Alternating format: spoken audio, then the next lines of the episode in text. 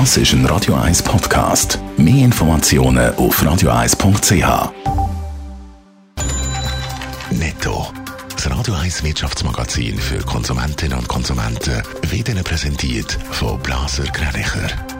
Wir beraten und unterstützen Sie bei der Bewertung und dem Verkauf von Ihrer Liegenschaft. blasergreinicher.ch Adrian Sutter.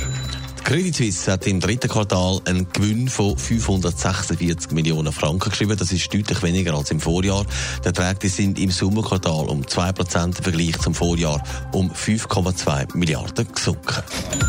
Die Corona-Krise hat beim Kreditkartenreis Visa zum Gewinneinbruch geführt. Die jüngste Quartal bis im September hat Visa 2,1 Milliarden Dollar und so 29 Prozent weniger verdient als im Vorjahr. Die Erlöse sind um 17 Prozent auf 5 Milliarden Dollar gesunken.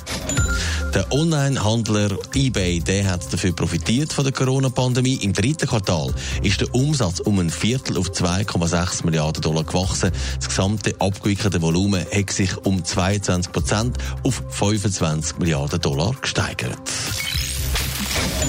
Wenn wir mehr wieder die sind, dann wird auch wieder mehr telefoniert. Swisscom hat bis jetzt von der Corona-Krise ja nicht viel gespürt. Heute hat sie ihre Quartalszahlen bekannt gegeben. Adrian Sutter, wie geht es der Swisscom?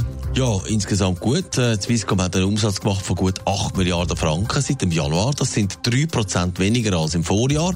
Trotzdem, der Swisscom-CEO, der Urs Schäppi, gibt sich darum mehr oder weniger zufrieden. Die Swisscom ist auf Kurs. Wir haben einen stabilen Betriebsgewinn und das ist gut in diesem Umfeld, wo wir sind, mit Covid, Preiszerfall, Marktverdrängung. Also von dem her bin ich zufrieden.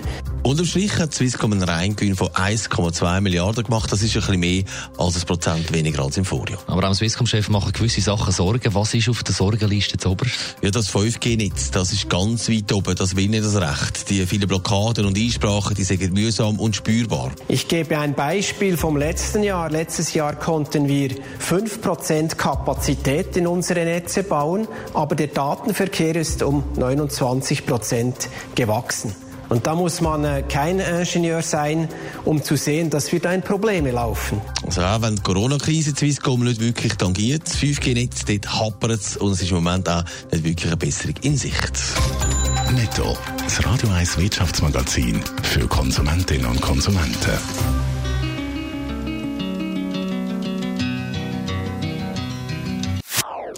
Das ist ein Radio 1 Podcast. Mehr Informationen auf radio1.ch.